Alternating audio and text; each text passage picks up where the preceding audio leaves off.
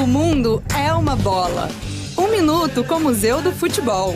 A paixão de Andréa Suntak era o voleibol, que praticou até os 20 anos, quando uma contusão no ombro a fez abandonar as quadras. Mas toda a agilidade da atleta logo seria vista nos gramados do mundo. Ela começou a jogar futebol em 1996 no Paraná Três anos depois, alcançou a seleção brasileira, pela qual disputou quatro Jogos Olímpicos com duas medalhas de prata, além de um vice-campeonato na Copa do Mundo de 2007. Andréia ainda foi tricampeã da Copa América e bicampeã pan-americana de futebol. Em uma votação feita pelo jornal O Globo para eleger as 30 maiores jogadoras brasileiras, Suntak terminou em 11º lugar, sendo a goleira mais bem colocada no ranking.